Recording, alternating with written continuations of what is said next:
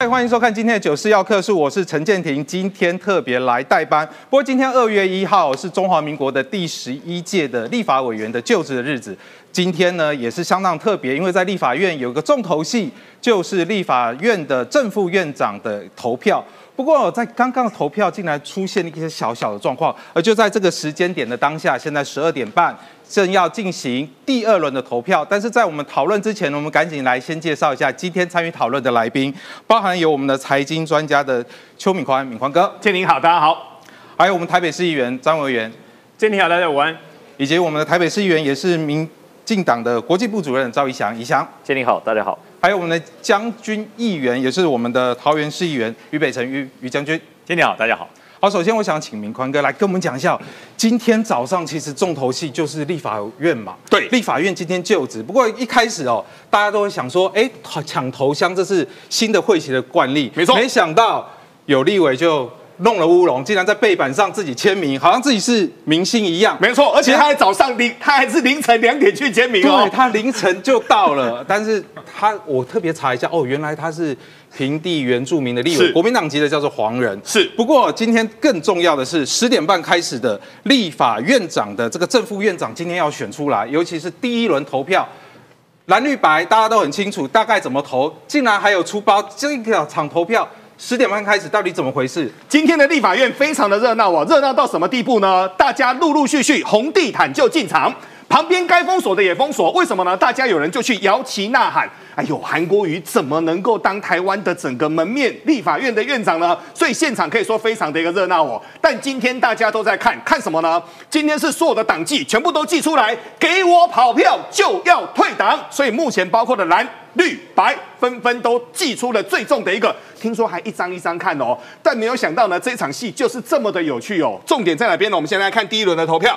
第一轮的投票，各位都晓得，目前的蓝营是五十二加二，五十二加二等于是五十四嘛。五十四票也没太大问题，尤其坤是五十一也没有错，票票入柜。哎，黄珊珊，你们家不是八个人吗？怎么会突然间少一张？不是说要团进团出吗？应该是有八张啊。谁敢不听话，就把他赶出去。结果呢，各位，谁敢不听话？现在呢，这条线可模糊了。现在先来说哈，进入第二轮的一个投票哦。现在第二轮是十二点半，就是这个时间，他们要开始进行投票。而在我们的镜面当上面呢，我们在右手边会有这个所谓第一轮跟第二轮投票。由于第二轮现在还在进行，所以还没有票数。但是我们可以看一下，在第一轮的投票上面，尤其坤是五十一票，民进党全部投给他了。而国民党的韩国瑜是五十四票，也就是说，五国民党的五十二席加上五党籍的两席，这是偏蓝的，所以也都投给他。但是黄珊珊就是应该是要八票，但是现在。却硬生生的少了一票，这到底是怎么回事？其实大家都在猜啊。目前在整个民众党当中，总共有八个立委，这八个立委呢，每个人过去都有他的前身的一些因缘。那这些的一个因缘呢，后面还有各种千丝万缕的一个因果关系在哦。这当中大家其实都在看的，就叫陈昭之。那为什么呢？陈昭之大家都晓得，他过去是从陈水扁时代沿路就过来，他是阿扁的这个医疗团队的重要成员之一。重点是他又是深绿，他又是深绿，然后呢，后面呢再跟各位说哈，其实这次在整个民众党当中呢，有非常多人，其实他们都跟各医药大公司，其实都有一些千丝万缕的关系，我们就也不要讲太明了。那这次就这么的刚好哦，请各位注意哦，为什么黄珊珊会少一票呢？陈昭之他就说了，郑重声明。本席在票选立法院院长的时候，虽然清楚的投给了黄珊珊，但是投票比有所谓的印污污染手指及选票，所以呢，他就是在盖的时候呢，咚咚，各位去画到了陈清辉，各位就在这边，他投八十二，但是手呢去挥到了七十二，这张票他就不算。可以说，因为他们有我听到他们在立法院也有一些俄语在讲说，好像说他们这次。的这个盖票，这印尼太湿了，没有错，因为新的。哎，可是大家都有在投票啊，每每年每次的选举都有投票，一百一十三个人投票，然后呢，为什么每次都会出现这种很奇怪的一个错误呢？好。那这件事情呢，我认为啦，就整个柯文哲目前哦，这件事情大概会大事化小，小事化无了，因为也无三无无关大雅，但可以确定是很多人在关键的时候他会去做故意的一个犯规，所以这个到底是有心还是无心，我们等一下再来看。但是我们随着时间点往前走哦，等一下我们再来看看第二轮的投票目前的状况到底是怎么样。好，今天这个。立法院的第一次的这样第一轮的院长投票，竟然就出现这样一个争议的事件了。那这个争议的点找到人了，就是陈昭之，而且他说他只是这个手被这个印尼污染到了。不过呢，今天一百一十三席全部都到了立法院要来进行宣誓。我们来看一下稍早的这个 SOT 哦，来看一下现场有多热闹。大家辛苦了。七小太太开心走上红毯，莱茵新科立委黄仁国会报道日抢头香，凌晨一点就在门口预备，不过一到就闹了乌龙。明明是联访背板，黄仁却在正中间签上自己名字，把背板误当成签名板，赶紧连夜用水擦掉。有人提示我说这是一个联访的一个背板，所以非常抱歉。后来我自自己本身又把它涂掉，啊，把它涂掉。啊，当然我们新科立委比较不晓得，非常的抱歉，对，无心插柳。就在自己涂掉名字的背板前接受采访，自己也笑说不好意思。而新科立委陈金辉则带着三宝走上红毯，是用废弃的牛仔裤布料做成的，提倡有序的概念。因为我的未来问政主轴就是人口永续以及教育。穿着原名服饰，连任立委陈莹、林黛桦同样要吸目光，找来王一川跳着进场。那一开始是同手同脚啊，对啊。我发现我不能来走这个，我就请陈英委员说，可不可以带我一起来走？然后他就说好。还有绿委拉起布条，组成国会大叔团。大叔不见得老，但是孩子一定不小，而且早上起得早。我们的责任就是要跟新时代来对话。无论是连任还是新科立委，宣誓进国会为民努力。而新国会首张合照也有论资排辈的玄机。第十届立法院长尤其坤虽然只有一届国会经验，仍获礼遇坐在首排正中间，身旁则是两位连任十届的柯建明，连任八届的赖世宝。人受瞩目的韩国瑜过去拥有三届国会经验，如今第四度回立院，也被安排在最前排最左边。新国会报道日亮眼十足。哇，这新国会报道日真的是相当热热闹闹哦，尤其是大家的好朋友王义川哦，这一次哦，他虽然还没有当正式的立委，但是他也是从大门这样走进去哦。于将军你怎么看哦？就是这一次的这从从整个一个立法院的院长第一轮的投票，原本应该是五十四、五十一跟八，结果竟然出现了这样的乌龙的，或者是说无效的这样一张票。这有可能影响到未来的到底是蓝白河、蓝绿河之类的这样的一个选这样的一个局势的变化吗？如果按照柯文哲主席在选前所说的，只要有人不服从党纪，唯一开除，这就应该有有动作嘛？为什么？这是民众党进入立法院由柯文哲亲自操盘的第一站，就跑一票啊！哎，八票就跑一票，然后你就说，哎，没关系，这可以原谅。所以我觉得。民众党是一个充满了弹性、充满了和谐、充满了退却、充满了权谋的地方，所以未来民众党在国会里面，谁跟他合作，就像瘦的化骨绵掌打上去一样。我跟你讲，为什么打上去不会先给你解药，看你的毒素什么时候到你的手腕才会发作。所以国民党，你甘愿被绑架吗？所以陈昭之为什么会产生废票？我要告诉大家讲。如果他投了黄珊珊，就等于支持韩国瑜了。那陈昭之怎么投得下去？怎么投得下去？因为深绿的背景没有办法投不下去，投不下去。就像你叫毛泽东去支持蒋介石投票一样，他很难会。哎，不对，应该是蒋介石支持毛泽东，毛泽东会支持蒋介石哦。他为了要夺得江山，他会支持蒋介石，绝对不会支持毛泽东。一样的状况。所以说，未来民众党这种所谓的五花拼盘的国会党团。那个很难统合啦，什么政策合作啦，什么大名大放啦，什么团进团出啦。我告诉你，充其量哈，只是说嘴的工具而已。从立法院的投票就看到，那么你看这么多委员进去，第一天应该是热热闹闹、热闹非凡，大家是怀着办喜事的方式。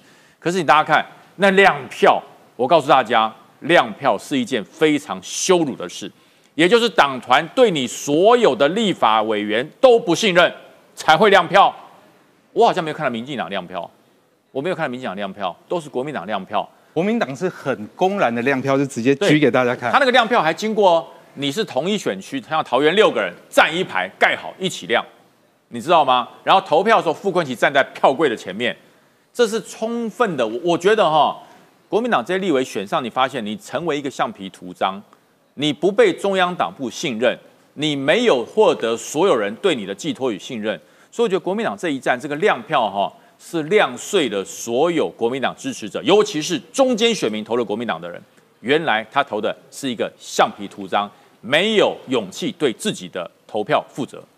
好，明光哥，刚刚于将军讲到了所谓的亮票，其实这一次我们也观察到整个所谓的监票部队，其实蓝绿白都有他自己的独到的一个方式，没有错，要来监督这个票可以票票入轨。像刚刚讲到的蓝营的方式，就是集体亮票，而且是一定要看总招就在旁边看，没有错。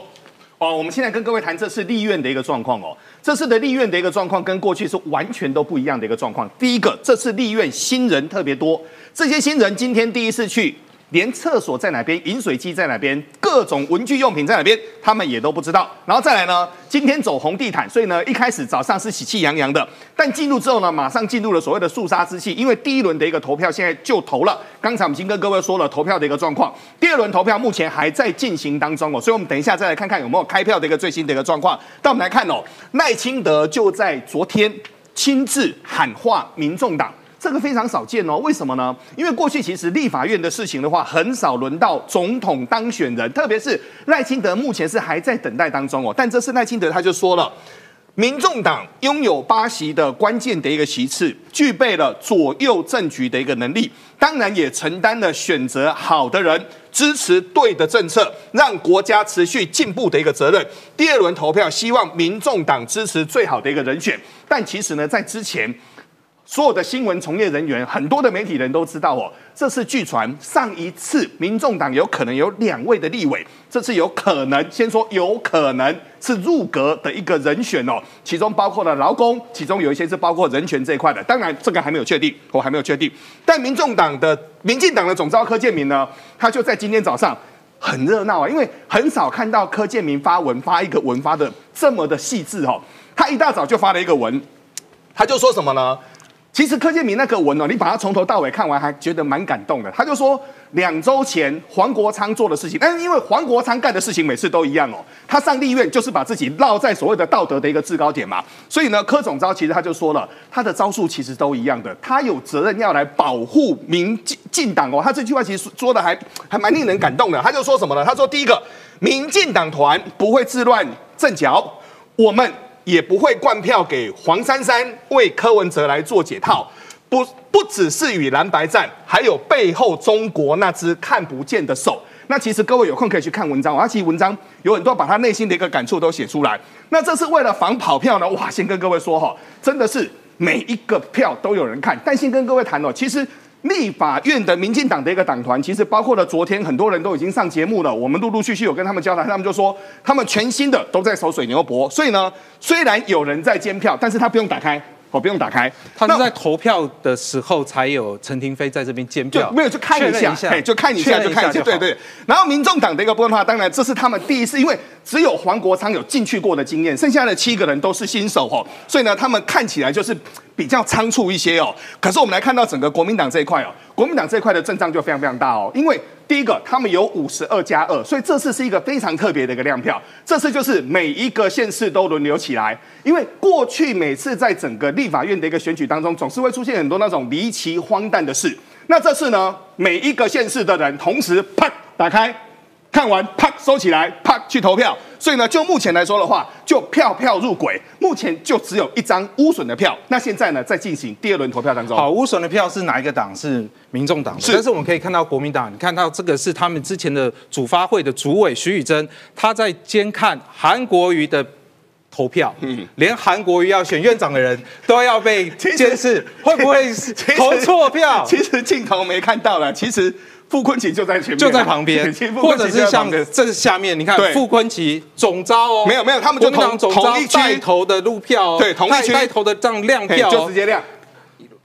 一共有至少在这个照片至少六个人就这样对，没有错，所以这个这个也算是开了整个立法院的一个先例啊。所以敏宽哥，现在我们可以看到立法院光是选个龙头就这么精彩，然后包含了绿营在这边有一些喊话，赖清德有喊话，民众党。然后柯建明这边也有说，对民众党也有表示一些意见。未来这个合纵连横到底要怎么走？国会这个大方向怎么走？会不会觉得相对的会变得更精彩，还是会变得更扑朔迷离？我个人认为是未来大概沟通协调的部分的话会越来越多。为什么呢？我们可以发现哦，这次就在整个立院要开议之前，很多的大方案正式盖章过了。终结它过了，基结它也过了。目前很多的县市，他们都陆陆续续的发现，未来可能预算进到整个立法院当中，未来拔河的空间会更大，所以他们的整个提前的动作会在做更多哦。但这次有很多的一个欢喜冤家，是真的都整个巧遇到了。所以李正浩就说了哦，民众党还有两年的一个条款，等于黄珊珊当一半就要绕跑，那么好歹也要先签一个不绕跑的一个声明，或表态宣布不选台北市长哦。但目前呢，双黄。选台北跟新北的几率其实是非常感觉蛮明朗的。先说胜算不大，但是呢，他有可能出来要搅乱一池的一个春水，这是目前的一个状况。那么加拿大的整个大学教授沈荣清就说了哦，两年条款跟选前声明就是选输也不辞党主席，目的就是要确保没有行政权的柯文哲仍然保有最终独裁的一个权利。那柯文哲讲实在话啦。他真的是演戏，我这两天看真的是演到成精了。他连上公车、骑脚踏车等等的，随时都有人在旁边做侧拍哦。所以目前来看的话，柯文哲他还是整个民众党当中最重要的一个核心。但这次呢，有两对欢喜冤家。我们先来看哦，薛小新，薛小新其实跟整个傅昆萁的两边之前曾经杠上。薛小新在二零二二年的三月是具名。检举中常委傅昆萁他贿选哦，然后呢，在二零二三年的三月，他就说了，傅昆萁就像潜伏在国民党的一个病毒，他会趁你病，他会要你命。好，两个人直接在整个立法院，而且现在还是同党的一个伙伴哦，未来在法案当中还要互相的一个讨论。另外一则更精彩，我们知道说这是命运的纠结还是怎么样？韩国瑜跟黄杰。黄杰，各位还知道哈，他那个大眼往后抛的，让他一战成名嘛？华丽的白眼，没有错，华丽的白眼哦。那时候他在高雄市议会，两个人后来对上，对上之后，后来韩国瑜被罢免掉了嘛？这次在立法院当中，两个人居然抽房间，还抽在隔壁，而且听说那间房间好像会漏水了，不知道，这是之前人家说的哦。好，那现在呢，就说目前黄杰就说好了，过去就过去吧，接下来就好好的当同学。但我们可以发现哦，这完全就是一个世代之战，为什么呢？黄杰是这次最年轻的，三十岁出头。而以韩国瑜来说，韩国瑜的一个年纪整整大黄杰大三十多岁，所以这次的整个立法院新人多，但未来因为整个三党不过半，所以势必交战会越来越激烈。所有这个新的立法院。蓝绿白尔虞我诈一定会不断，然后我们可以看到，像在国民党里面呢，就有徐巧芯跟所谓的他们新任总召傅昆萁，然后呢，徐巧芯还说，哎，这个新任总召啊，就像是这个病毒一样啊，会趁你命要你，趁你病要你命，这个我就要怎么来看一下？我请委员来看一下这个国民党内部的家务事怎么看？说这个在你们在国民党内部这个新的世代跟旧的世代。如何去融合，或者是未来在团体作战的时候会不会发生一些局务？首先啊，这个你们选小新这张照片太胖了，他现在变瘦了，把他选好看一点。好，我先在讲小新跟傅昆萁的事情之前哈，我先讲一下网友很多在讲亮票的事情哦。地方议会是呃修呃地方制度法修法的时候是记名制记名投票，所以谁投哪张票是清楚的，选议长是这样子。那立法院可不可以亮票呢？以现在的法制法律规定来说是可以亮票的。很多人是国民党亮票，把它拿出来这样子公开的亮票，然后觉得很不妥哦。第一个法律没有违反，然后再就是的确前两天有个新闻，就是说国民党四个要跑票啦，然后见缝插针呐。他这个亮票当然某种程度也是对于这个呃国民党所谓对于。呃，支持韩国瑜这样当选院长的一个一个表态哈。那另外就是，那民进党跟民众党有没有亮票？你们去看一下，他是不是有放一个人在监票？你给一个人看，那也叫亮票，不是说给一个人看就不叫亮票。监票人那也是有亮票行为嘛。所以立法院本来就没有规定要秘密投票，在立法院院长选举的时候。所以我觉得亮票这个蓝绿白都一样哈。那还是一样，我先讲一下陈昭志的事情啊。那个陈昭志投完之后，大家有看到刚刚画面上有那个一个。盖圈选印章的是黄珊珊，然后另外陈金辉很多很多那个那个指印之类的，然后林国生在旁边说什么？林国生当过那么多届的议员，然后现在是立法委员，他说啊，这个很明显就投黄珊珊呐，是这个合格的票啦。来，我给大家看中选会的一个这个所谓的这个这个是什么无效票的一个规定，好，大家可以看一下，其中其中的一个号码，它就是一个圈圈是盖所谓就中间这图哈。一个圈圈是盖你要支持的人，然后另外就是像指纹还是印印你盖到另外一个候选人，这就是无效票。中选会就告诉你这么明确的东西，你不会去看中选会，你还要当我们的立法委员，你们在搞什么鬼啊？所以这陈我想陈昭之他这样子一个误盖票，其实是很很好玩的一件事哦。第一个。以前大家知道民众党的部分区立委有谁？黄国昌、黄珊珊没了啊。经过这一天，每个人都知道陈昭之了。那他误盖到陈金会更有趣了。或许很多观众朋友不知道，陈昭之他进入国会就是要推动人工生殖法。陈金辉什么？国民党是国民党也要推动那个人工生殖法。两个基本上他们的理念概念是一致，但他们推动方向不太一样啊。所以你说透过这方式，他是不是在表现一个对于？民众党团或甚至对于韩国瑜这个人的一个不信任，我相信是有这样子一个概念。知道为什么哈？陈昭志在前两天上有台的电视节目的时候，他又说哈，主持人问他说，那是不是所有人都投一个环境团出？是不是指所有的八名的部分区立委都同民众党部分区立委都同同一个候选人？陈昭就说哦，没有，所谓团进团出是。内部达成共识，讨论出一个结果之后，彼此还有彼此一个自主投票的一个自主权。两呃两三天前他在节目上这样讲，然后今天他做出这样一个错误的投票，大家觉得他是有意还是故意？啊自己去横断呢？但是我要跟大家讲，如果每一个人、每个立法员，国民党有两个哦，不小心我盖错了；民进党有人不小心盖错，民进党不小心盖两票给民民进党。你说哦，都都是不小心的，这无心之无无心之过啦。那请问一下，那你们党纪要干嘛？每个人都不小心就好，都可以去做解释啊。所以，我我也大胆说了，柯文哲一定不敢开，不敢寄出党纪嘛，他绝对不敢开除陈昭之啊。毕竟陈昭之是现在民众党里面亲绿营的一个重要的神主牌嘛，把他用掉的话，以后柯文哲就拿不到绿营的票嘛。最后还是回过头来讲一下巧心跟这个傅昆萁啊，今天是。立法院院正副院长的一个投票，那的确哈，呃，因为赖世宝退出了国民党总召的选举，所以国民党内是现在是不用投总召的，所以傅昆萁当然是这一会期的总召。那我相信啊，就是呃，徐小徐小清过去对傅昆萁讲这些话，是他跟傅昆萁交手的一个过程。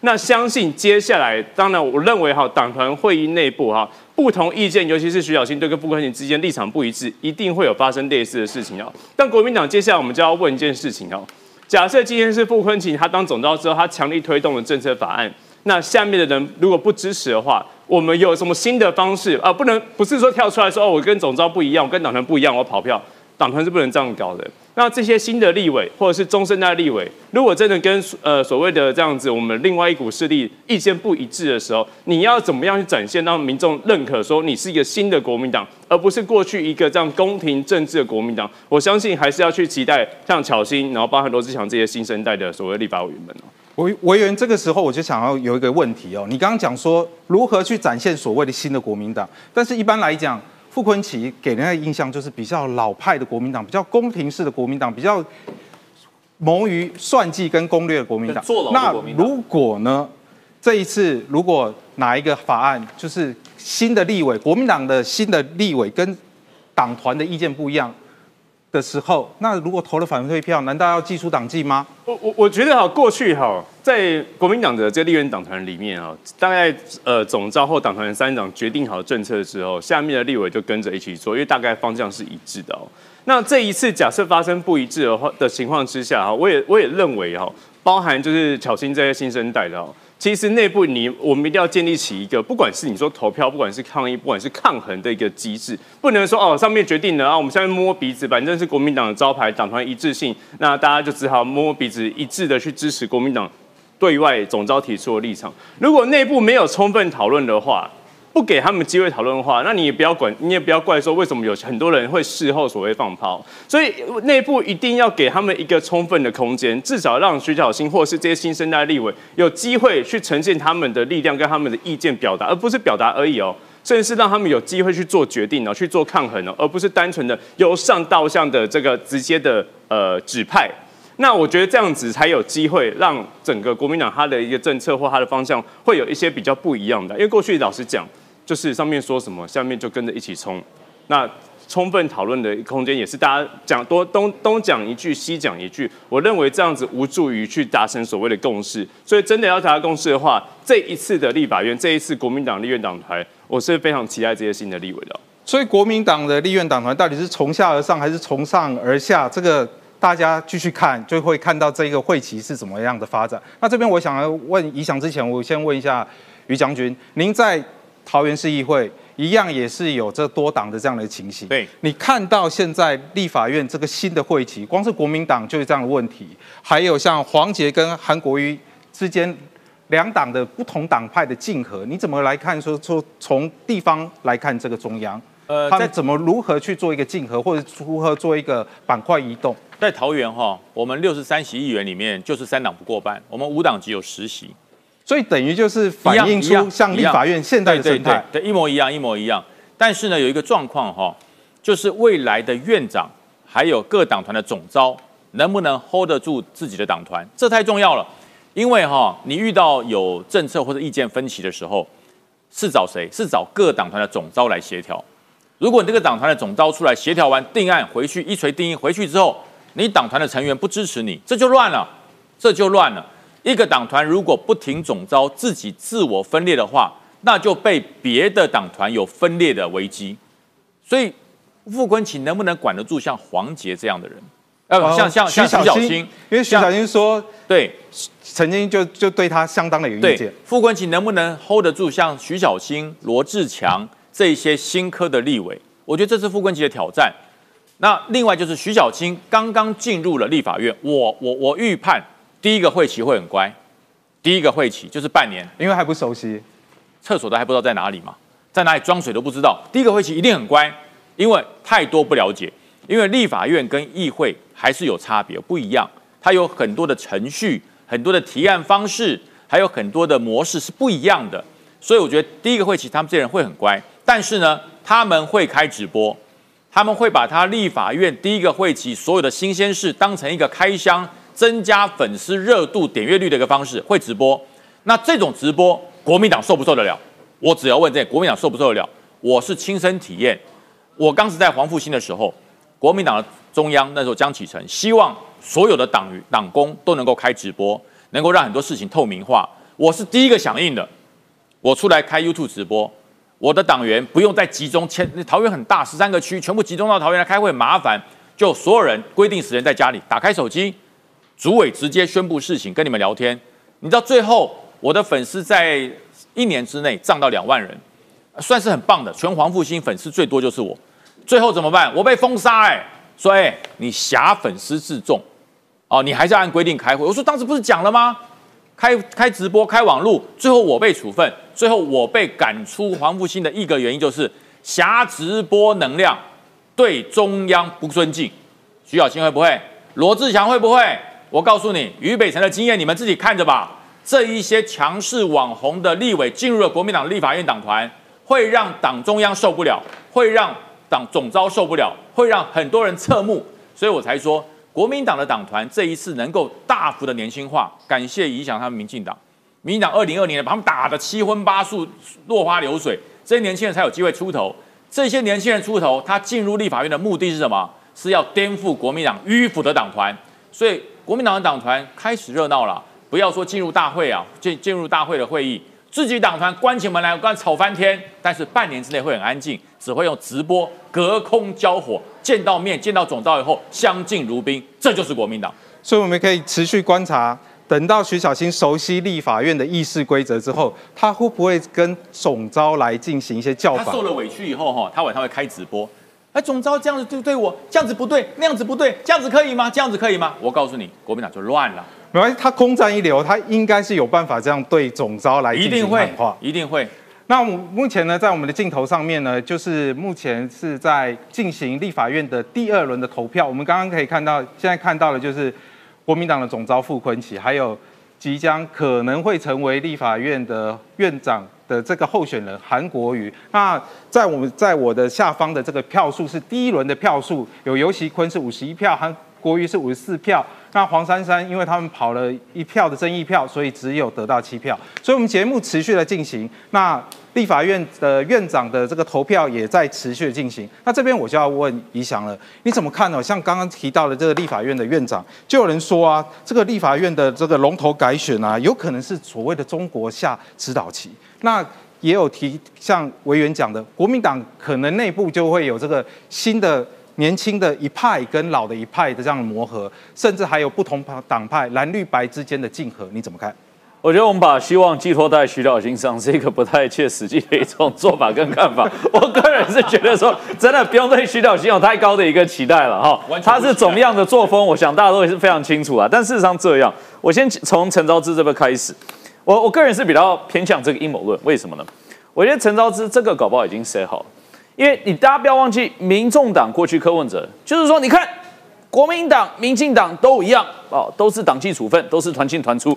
结果这一次他自己也说他要团进团出，好，他最讨厌的对象他自己也是啊，变成其中之一了。但他可能为了要展现，哎，民众党或许不是团进团出，民众党是有分歧的意见，民众党不同的看法，所以陈昭志这个是不是套好的？我觉得大家可以有合理的怀疑哈。包括什么？包括大家不要忘记，在选举的末期，柯文哲已经设定好了要进攻民进党的票，进攻绿色的票，包括自己讲说我是深绿的。讲说我要延续蔡英文的外交路线，把陈昭之找进不分区名单，其实也是其中的象征哦。所以他搞不好透过这个去说，哎，你看我没有完全买单韩国瑜当院长啊，我是投给自己啊，甚至有人跑票啊。哦，我们都没有党纪处分，但是确实，你看民众党是有多远的声音。但是我要讲的是，千千万万不要被柯文哲骗了，因为这个都全部都是设计好的的一个嫌疑哈。为什么我要说不要被柯文哲骗？因为今天我们立法院的选举非常清楚跟明显一件事情，就是结果论。那结果论是什么？你今天无论民众党是投给自己，无论民众党是支持谁，最终的一个结果就是韩国瑜当院长啊。对。那韩国瑜当院长，陈昭志跑票重不重要？不重要。不重要啊！陈昭志一张票又不是八张票，你八张票集体跑票那再说嘛。那如果你只有一张票一张票跑掉的话，对于整体的选举结果并没有任何的影响嘛。所以今天我要讲的是说，结果论，无论你民众党认不认同、支不支持、接不接受，但是你这个结果论就是你就是小蓝了，因为你小蓝了，你就是成全了韩国瑜当院长。那你成全韩国瑜当院长，这是一回事，但是另外一回事是你完全接受，而且甚至于入圈套，就是国台办的一个指示，因为国台办它是前所未有的公开出来讲说，哎，你台湾的在野阵要合作哦。那合作他讲的是什么？现在合作的象征是什么？合作象征就韩国语嘛？你还有什么合作的象征？现在要讨论到其他的法案吗？也没有嘛。所以你今天他说你两大在野党，这是国台办说的，两大在野党要加强合作，加强合作的象征就是你韩国瑜能不能当院长啊？那你我再次强调，你无论这个民众党你有没有跑票，无论民众党是投给自己，最终的结果就是韩国瑜当院长。所以你成全了国台办嘛？你让国台办得逞，让国台办最开心。所以这一次的，我觉得立法院哈的一个整个组成，大家会最担心，而且值得防范的，就是如何哦确保我们立法院没有接受到中国的一个指导器，如何确保我们立法院行使的是我们国家的利益，而非中华人民共和国的利益。我觉得这是所有人大家应该要持续关注。为什么？因为韩国确实就是会让人家怀疑说你到底。跟中国的关系为何？你到底跟国台办的关系为何？你到底接受了来自中国有什么指示所在，或有什么工作任务所在？这个我觉得是大家会合理怀疑，因为过去的背景就是跟中国非常相近。所以接下来大家这四年对于立法院，我觉得要紧密的观察的，就是大家跟中国的一个关系。然后最后画一个结论是这样：我个人说了，其实我也不认同民进党非必要跟这个民众党合作。我我其实我不认同，为什么？基基层的选民的一个情感，就是就先把它放在旁边去。但是你民众党过去几年来已经展现，你是不可被信任的对象。就是说，今天即便你合作的话，你最后你跟白银的关系，白银是不是又再度骗你？这你没有办法去排斥的。白银他没有把所谓的国家利益，没有把台湾利益放在优先，他是把柯文哲跟政党利益放在优先。所以在这个状之下，你去跟他合作的话，我觉得这是中了圈套。这是没有必要的，所以这是我个人的观察，就是说，民众、民进党，我们就走该自己该走的路线。那如果我们推的法案是正确的，自然就会有人来支持。为什么呢？因为你不支持的话，你就是自己去跟选民去交代，为什么你不愿意支持强化我们的国防、提升我们的外交、提升我们的经济的相关法案。所以这个部分就是民进党，我们就做该做的事情就好，不用啊去中了，就是说跟其他。政党合作哦，甚至于说，我说是广阔性的合作，甚至于中了他们的圈套，被他们牵着鼻子走。我觉得这个是违背我们对于选民的承诺。所以宜祥是呼吁民进党就是要绿的，就是要独走；不能为了合作而合作，不能中了所谓的白银的这样圈套。我们就做自己该做的事情，而且是让选民有感的事情。那我想做走该走的路，做该做的事，选民啊以及其他的政党就该支持就会支持了。明哥，除了这个宜祥讲的这个这个以外，包含了像所谓的中国的这一次对于立法院龙头的这样的一个介入的这样的一个事情，还有像国台办的一些回应，你怎么看？哦，我们现在谈哦，刚才宜祥有讨论到，就是说他认为陈昭之这个所谓的手去抹到，是算是比较阴谋论这一派，对不对？我先跟各位说哦，这个事情可好笑了。今天呢，就有人在说吕杰老师，你是未来人吧？那发生什么事呢？昨天吕杰啊，他在一月三十一号，先说这是一月三十一号的节目哦。他问了整个黄国昌说，贵党这一次八票称团进团出嘛，那万一有人跑票怎么办？黄国昌很生气哦，黄国昌就说，如果有的话就开除党籍。那这时候李杰就把今天的状况就说，啊、他不小心的啊，对不对？这个手啊就按到了啊，啊模糊了啊，哦模糊了，这就是事实发生的状况、哎。这就是今天的内容早上的状况、这今天的内容。可是国昌老师的这个下面的回答很有趣哦。国昌老师这时候的大义凛然就出来了，他说说，你如果连这么简单的事情都会搞错，那你显然不具有足够的能力。在立法院行使一个立法委员的一个职权，哇，这好笑了！今天大家都在看这个，为什么？这是未来人，因为这是昨天的讨论哦。这神预言呢？对，这神预言哈。那现在就看，现在就看国昌老师怎么回了哈。但这次的神预言其实不止这些啦。我们来看央视的海峡两岸哦，李红那天说韩国瑜啊，他不会亲美仇中。他是能够贯彻九二意识的。他讲完，那讲完之后呢？目前我们如果去看到李红的说法，看到国台办的一个说法，看到中国外交部的一个说法，而且这次有一个非常重要的事情是，居然由国台办说台湾要由在野两党来监测所谓的执政党。哇，他糟糕了！他现在宣称台湾有真正的执政党嘛？那这个执政党呢？这是破了八年的一个魔咒，这是进入了第三期的一个总统任期吧？所以就目前来说的话，我们只能说。就跟网友所说的神预言一样，这个是未来人吗？包括了整个手去抹到，这个是小事。可是我们说中国更厉害，中国他们在两周前就已经说了这件事情，韩国瑜不会亲美仇中，所以各位。大旗当中有一个更大的手，那这个更大的手会不会就是柯总召所说的中国因素呢？所以中国因素不止在选举的时候介入我们的选举，连这一次立法院的这个龙头改选都已经介入啊。这边我要请于北辰将军来到我们的电视墙这里。那其实说到中国界选之外，他们的文攻武赫啊，从赖清德。当选总统之后就一直不断，对，包含了有所谓的空飘气球，是，而且不断的飘，每天几乎每天都会来飘向我们台湾本岛。另外还有宣布所谓的军演，甚至最近的。五零三，他说他不再偏执了，他要直接几乎是跟海峡中线来进行一个重叠的这样的一个飞行，等于是宣告说没有否就是否认的这个海峡中线的这样的一个状况。你怎么看这个？为什么中中国文攻武赫不断呢？当然呢，玻璃心碎啊，怎么可以让赖清德当选？他是台独哎，他要接受台湾人民的这样的一个选择嘛？所以说他一开始他就说赖清德不会当选。这按照台湾的政党轮替，八年就会换人做，所以不是侯友谊就是柯文哲、赖清德不会当选，不会当选。他催眠自己，催眠习近平，最后梦醒了。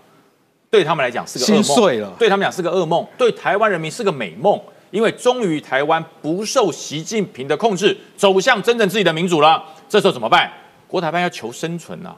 预言错误啊，那杀头的，怎么办呢？赶快说！我告诉你，赖清德当选，我们就要硬起来。大家想想看，在选前你有没有听过一句话？票投民进党，青年上战场。各位，我们现在在战场上吗？我们在电视上，好不好？这我在助讲的时候我讲过很多遍。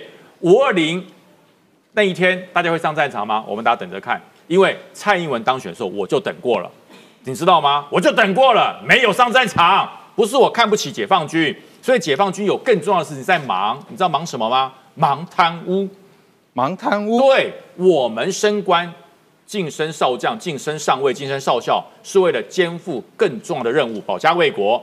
解放军晋升大校、晋升少将、晋升上将，是说终于轮到我贪了。我们的司令员、我们的司令官的女儿都在国外念大学，家人都移民美国，我们终于轮到我们了。所以本来可以干三年的，被习近平说贪污拔掉，干三年，只能让你干两年就下来。那这些接上去的人多高兴，你知道？赶快赚饱饱，我本来要等五年的，哎，我等两年就可以立。即上线继续赚。对，所以呢，我晋升以后，我告诉你，我不是有五年了，我可能只有两年。这两年我要毛起来贪。所以为什么会说火箭燃料疑似灌水？那不是灌水，灌水是我们中国人、我们华人听得懂这个华语。灌水叫偷工减料。所以你看，越来越强硬，对不对？解放军东部战区射导弹威胁，不对呀。当我们想到一件事，当年俄罗斯打乌克兰是多少人聚集集结在白俄罗斯边境？二十万，二十万俄罗斯的士兵集结在那边，要以训转战。中国有吗？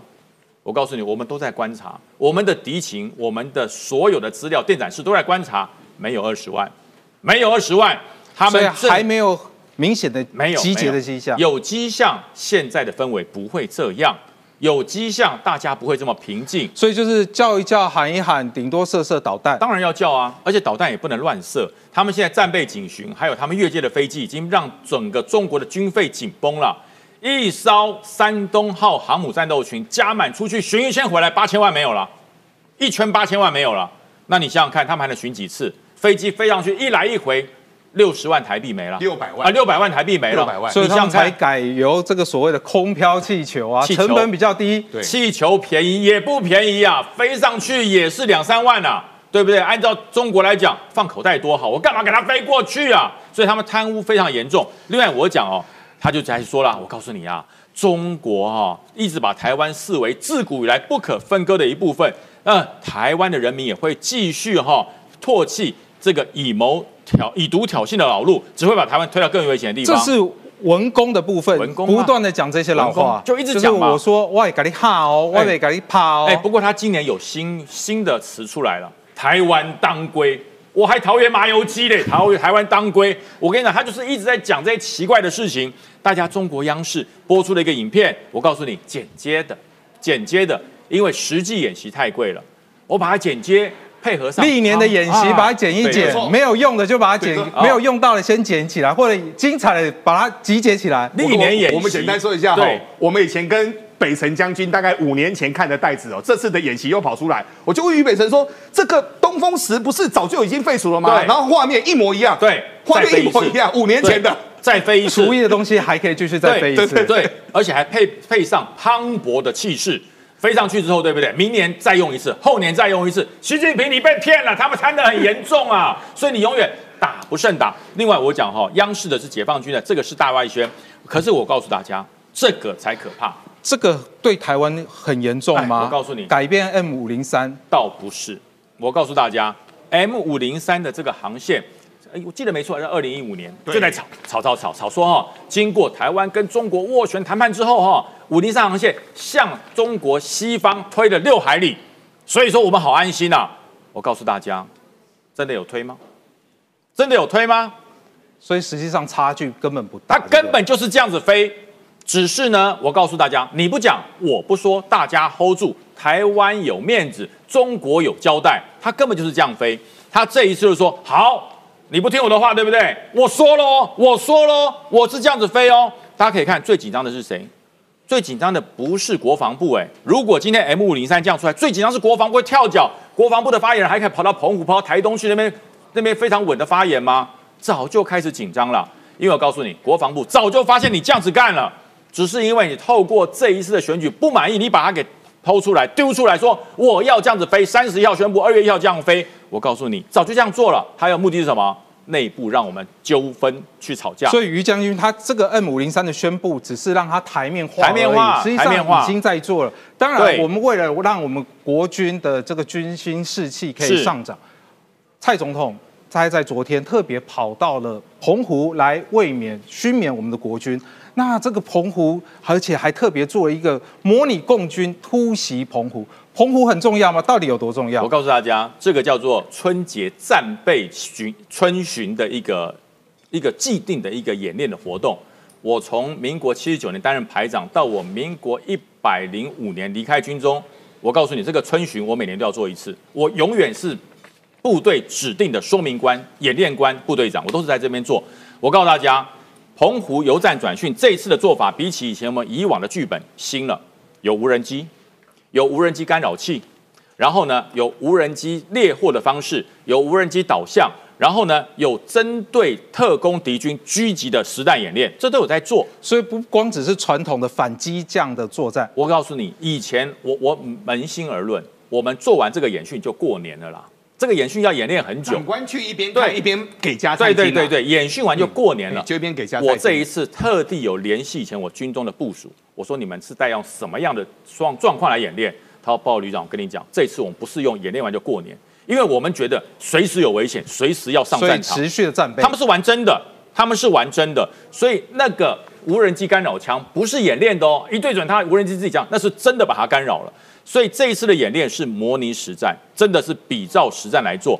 澎湖如此，台东如此，湖口如此，淡水河口如此，全部都在做，只是总统有去澎湖看而已。全台湾所有可能有危机发生的地方，国军都在做。所以，我们可不可以说，因为从这个图来看，他们有可能从惠安或者是大城关这边来，想要来突袭这所谓澎湖。那澎湖其实这个地形由于第一个海岛，第二个它地势平坦，是它是难，它是易守易攻难守。那是不是说，只要在澎湖我们可以守住了，那就等于可以整个挡下共军？一个澎，我想金门马祖是叫做战略纵深的预警，澎湖是叫门户。澎湖一定要守住。澎湖其实最危险的时间不是现在，因为现在风很强。最危险的时间是春天过后。所以为什么现在演练？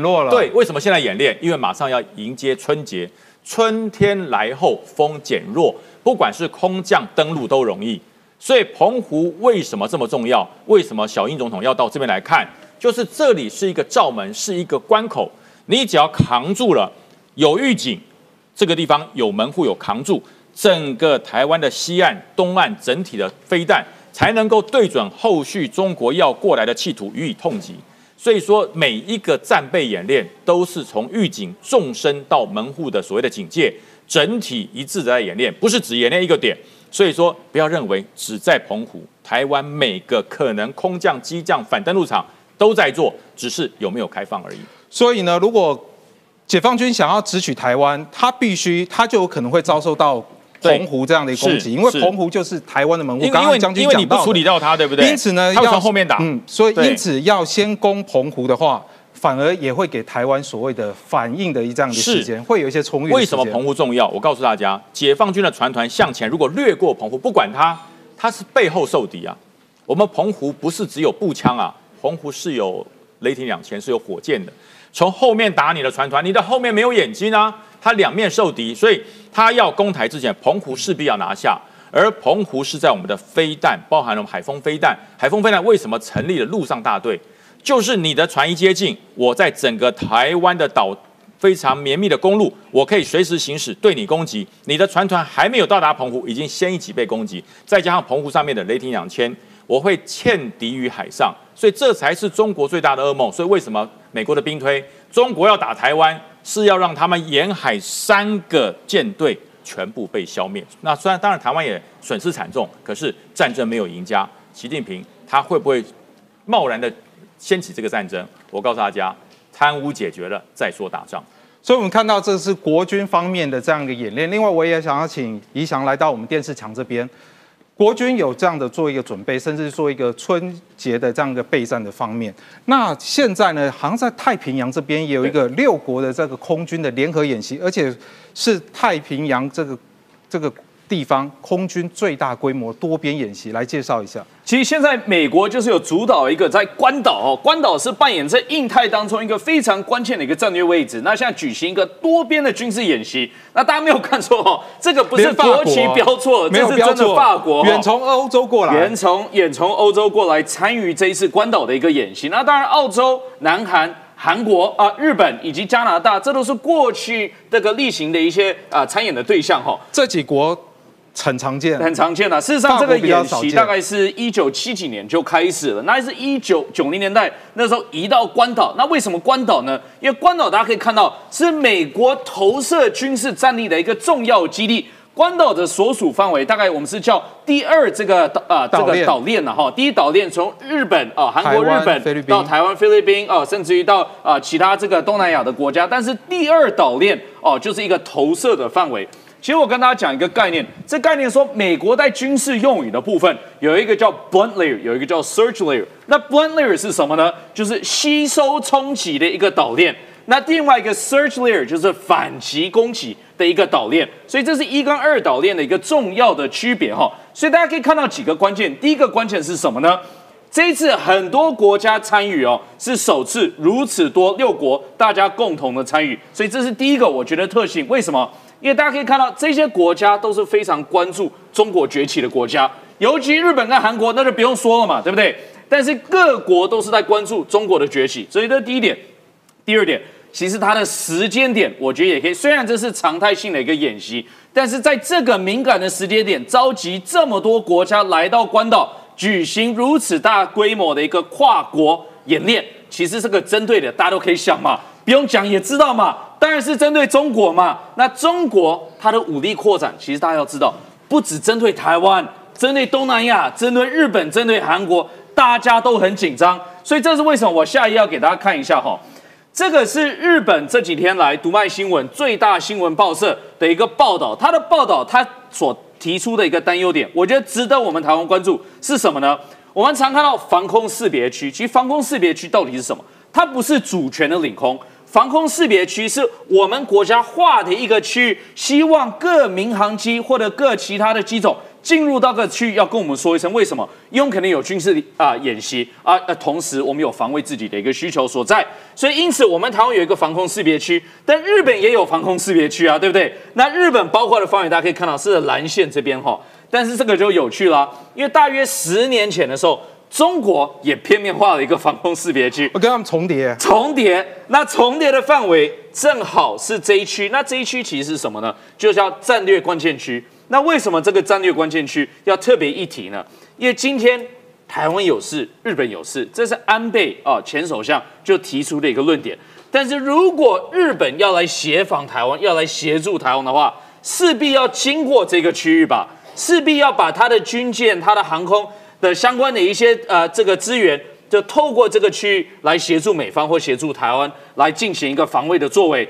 但是如果中国划了这个区域之后，甚至于常态性的哦，将它的军机、将它的这个潜舰、将它的这个其他的舰艇派驻到哦这个东海的区域做一个常驻的行为，那这个就避免到日本能帮助哦稳定印太区域的一个各项作为。所以这是为什么日本的读卖新闻会特别提到这一点，就是说中国已开始将多年前哦自行啊这个划设的这个东海防空识别区，我再次说。防空识别区通常是各国之间大家来讨论出的一个一个中间点，但是中国不是哦，中国是直接自己片面去增设哦，直接跟人家重进行做一个重叠了。但是过去他没有常设他的军事资源，现在开始了，所以导致日本方面开始非常担忧了哈。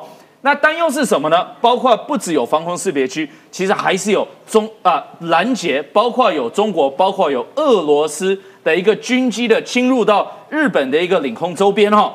那这个就是我讲的世界宏观国际的观点是什么呢？国际观点就是我们要了解整体的区域的危险，不只是只有台海，是还有日本，还有菲律宾，还有韩国。这个不是民进党执政的区域哦，中国不是因为你民进党执政哦，才导致说区域情势的升温。自民党跟民进党应该关系不大吧？哈。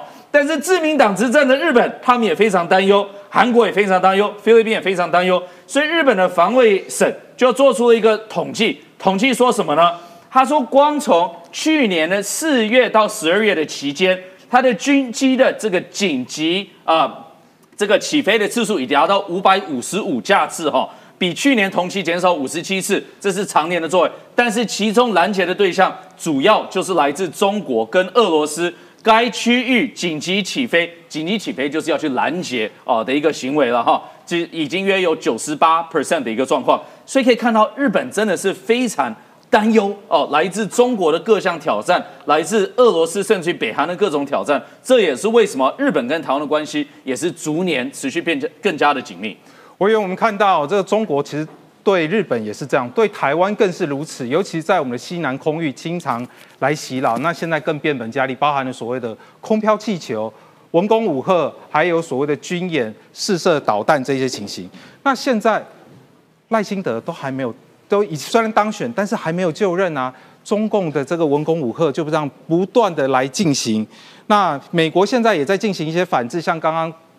呃，你想讲的这个所谓的这个军演，这空军的军演在关岛这边进行，那这个整个战事战争的情势有可能会提升吗？尤其在台湾周边。先讲一下，一香刚刚讲这个美国在关岛的一个军演哦，其实日本的前首相麻生太郎哈，他其前两天有提出一个很重要概念啊，呃，美国过去跟澳洲跟英国有一个这个 A K A U K U S 一个三三方的一个防卫体系哦。防卫协定，那其实马生那时候提出要加一个 J 啊，就把日本加进去哦。所以如果你回到那个地图去看哈，它会变成日本下面澳洲，然后美呃美国跟英国哈，等于是会把类似把这个中国大陆整个包起来的概念哈。那当然这对于所谓的我们这个台海哈，包含这整个从日本、韩国到台湾到菲律宾，整个整个到澳洲，整个这样子所谓可能传统所谓第一岛链这样子更安全哦。但回到现在中国大陆他们做的事情哈，我们今天的争议来自于 N N 五零三这个。呃，航线的一个调整嘛，呃，过去的老实讲，传统国民党我们面对这个事情，我们的相看法的逻辑都是说，哦，因为它调整了，然后对台湾的权益丧失了多少，然后因此而这样子去论述哦。但我觉得这今天可以，我们以后可以反过来去看，说当中共去做这些事情的时候，对他们自己影响怎么样？他首先哈，他们发很多文宣说嗯五零三过去就是九二共识之下，然后是一个民间航班的一个善意哦。他在这个所谓他们这个中央广播电视台下面，他们其他很多官方的媒体会用一个呃笔名去署名表达他的意见啊。他说他警告台湾说不要把这个善意当成义务哦。那我其实老实讲哈，我就问啊，那当然你们觉得这个民间的航空路线呢是对双方都有善意的时候，你今天片面的改变它的路线之后。那这个善意在哪里？这对双方民间，然后造成台湾这边抗议之后，造成这航线有机会变成取消或不能走的情况之下，对双方的民间都有影响吗？所以不是只影响台湾企业，也影响到你中国大陆内部嘛？所以你你这样做这个事情，我再另外再问一个很疑惑的事情哦，在赖清德还没上台之前，他对对他对中国大陆或对中共都还没有表达他任何的立场的时候，你就去做这样子一个有危险性或者是有恶意的一个攻击的做法的话。他到底是影响到谁？到底是真的是影响到民进党或赖清的一个执政基础，还是真的这样讲完之后，国民党就会获得台湾的民意，或是甚至民众党怎么样吗？其实就我看来，你这样做对于台湾所有政党都没有任何好处啊。第一个影响到像台湾，影响到民进党执政党跟你互动的彼此之间的一个善意或一个信任感，也影响到台湾民众对国民党一看法，大家都会觉得说，哦，你做这件事情，然后又是国民党得利干嘛？我是搞不懂国民党到底得利什么东西啊？所以你做这样的事情，最后还是要讲哈，老共包含习近平，包含过去的他所有的领导人，他们都曾经包含胡锦涛曾经讲，呃，曾经讲过说，寄希望于台湾人民哦。当你不断的把这些民间的，甚至说把 A 克巴早收清单要渐渐渐收起来，然后不断把两岸之间联系的纽带一个一个一个把它拔掉的时候，那请问你想影响到底是谁？你想展示的是什么？你想展示的是对于你中国大陆内部人民？一个鹰派给他们一个交代，给他们国家国主主义交代，还是真的是想要去善意的去联系我们台湾这边的民众？这看起来完全没这回事嘛。所以你不断的把这善意离开之后，台湾的主要政党跟你没有互的没有信任基础，没有联系管道，台湾的民众对你也极其的不喜欢。从原本还有些善意到现在，现在恶意比较多。那未来？你到底希望两岸走向一个怎样的地步？虽然你可以把这个责任归咎于说，哦，民进党政府没有给你一个善意回应，没有给你一个承认九二共识的平台。民进党政府很明确的，他就是不要九二共识嘛。那你要去跟他谈也很简单啊，你去跟民进党政府去谈，讨论出一个新的共识平台嘛。这也是我们国民党一直在讲，我们是用九二共识去沟去沟通。但民进党现在不能沟通的话，那可以用其他方式，你也要去谈啊。但你一面的。单方面的把门这样关起来，老实讲，最后对两岸来说都不是件好事情哦。所以哦，其实这个两岸的发展到底怎么发展，取决于台湾跟中国。那重最重要是中国，到底中国要怎么想？赖清德已经讲说，他要维持现状，他要维持和平的这样的一个现状。那中国呢？他到底想好了吗？或者是说持续的这样文攻武吓，这样只会让台湾人民对他们这样的一个政权越来越心寒，越来越寒心。那我们的时间到了，我们现在在这边跟大家说拜拜。可是呢，现在又有网友翻出了民众党立委黄国昌，他在日前呢接受了补教名师吕杰访问的时候呢，他有特别讲到，如果呢手在按到了这个选票，结果让这个选票因为不同的一些印记而变成了无效票的话，会直接开除党籍。而当时呢，黄国昌他还强调，他说如果连这么简单的事情都会搞错的话，显然是不具有足够的能力在立法院行使立。法委员的职权，所以现在网友也翻出了黄国昌过去的那一个说法来质疑说，现在呢，民众党却没有要用党纪来处理陈昭之，这样子是不是前后的标准出现了很大的落差？所以呢，在稍后的时候呢。第二轮投票预计呢，民众党的八席立委在下午的时候的立法院副院长投票，他们应该还是会进到议场内，所以呢，也是会被预料了，会被媒体朋友关心这相关的议题。另外呢，其实在这一次投票前一天呢，也就是在昨天，民众党他们是翻掀开底牌，他们是决定要自提黄珊珊这个人选。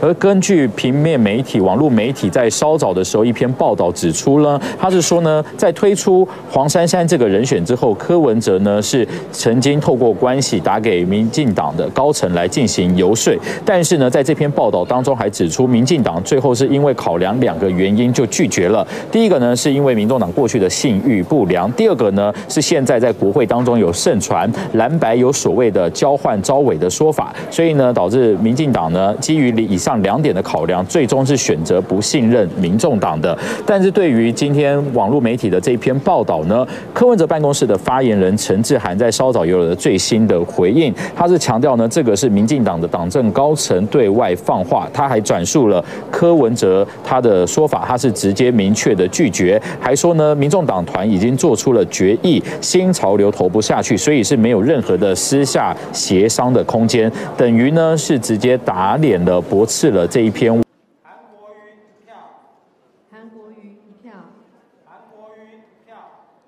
韩国瑜一票。韩国瑜一票。韩国瑜一票。韩国瑜一票。韩国瑜一票。韩国瑜一票。韩国瑜一票。韩国瑜一票。韩国瑜一票。韩国瑜一票。韩国瑜一票。韩国瑜一票。韩国瑜一票。韩国瑜一票。韩国瑜一票。韩国瑜一票。韩国瑜一票。韩国瑜一票。韩国瑜一票。韩国瑜一票。韩国瑜一票。韩国瑜一票。韩国瑜一票。韩国瑜一票。韩国瑜一票。韩国瑜一票。韩国瑜一票。韩国瑜一票。韩国瑜一票。韩国瑜一票。韩国瑜一票。韩国瑜一票。韩国瑜一票。韩国瑜一票。韩国瑜一票。韩国瑜一票。韩国瑜一票。韩国瑜一票。韩国瑜一票。韩国瑜一票。韩国瑜一票。韩国瑜一票。韩国瑜一票。韩国瑜一票。韩国瑜一票。韩国瑜一票，韩国瑜一票，韩国瑜一票，韩国瑜一票，韩国瑜一票，韩国瑜一票，韩国瑜一票，韩国瑜一票，韩国瑜一票，韩国瑜一票，韩国瑜一票，韩国瑜一票，韩国瑜一票，韩国瑜一票，韩国瑜一票，韩国瑜一票。韩国瑜一票，韩国瑜一票，韩国瑜一票，韩国瑜一票，韩国瑜一票，韩国瑜一票，韩国瑜一票，韩国瑜一票，韩国瑜一票，韩国瑜一票，韩国瑜一票，韩国瑜一票，韩国瑜一票，韩国瑜一票，韩国瑜一票，韩国瑜一票，韩国瑜一票，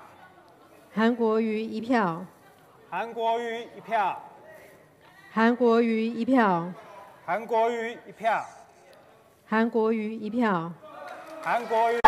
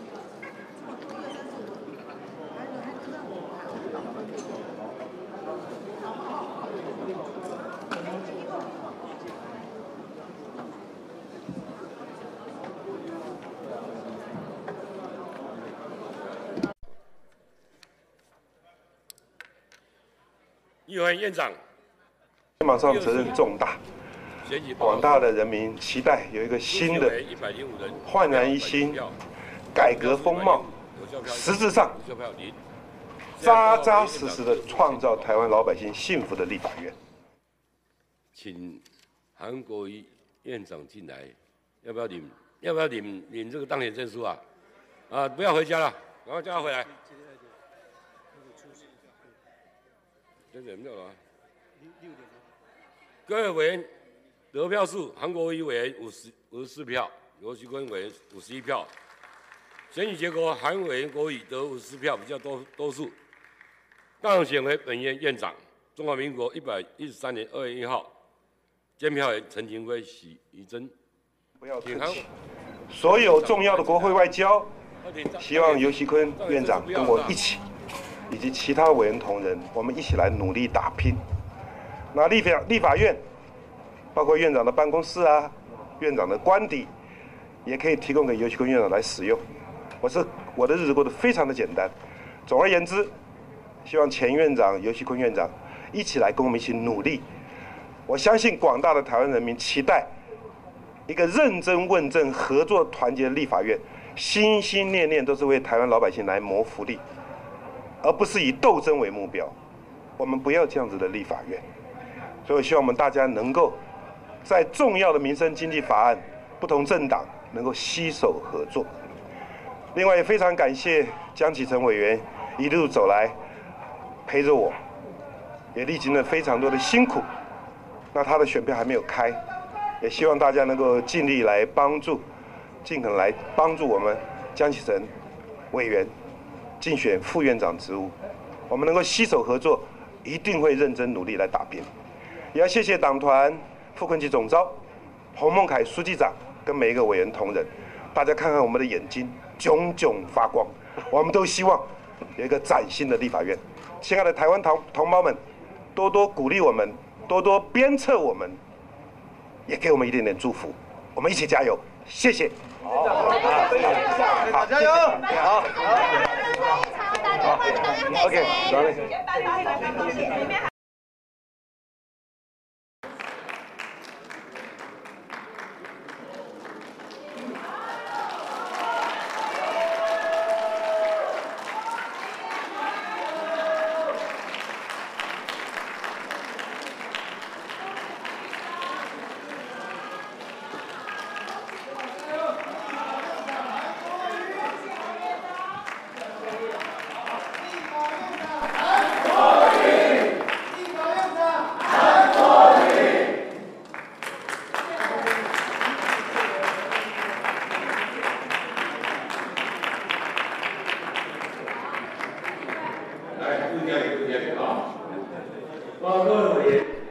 下午两点半，啊，进行副院长选举，现在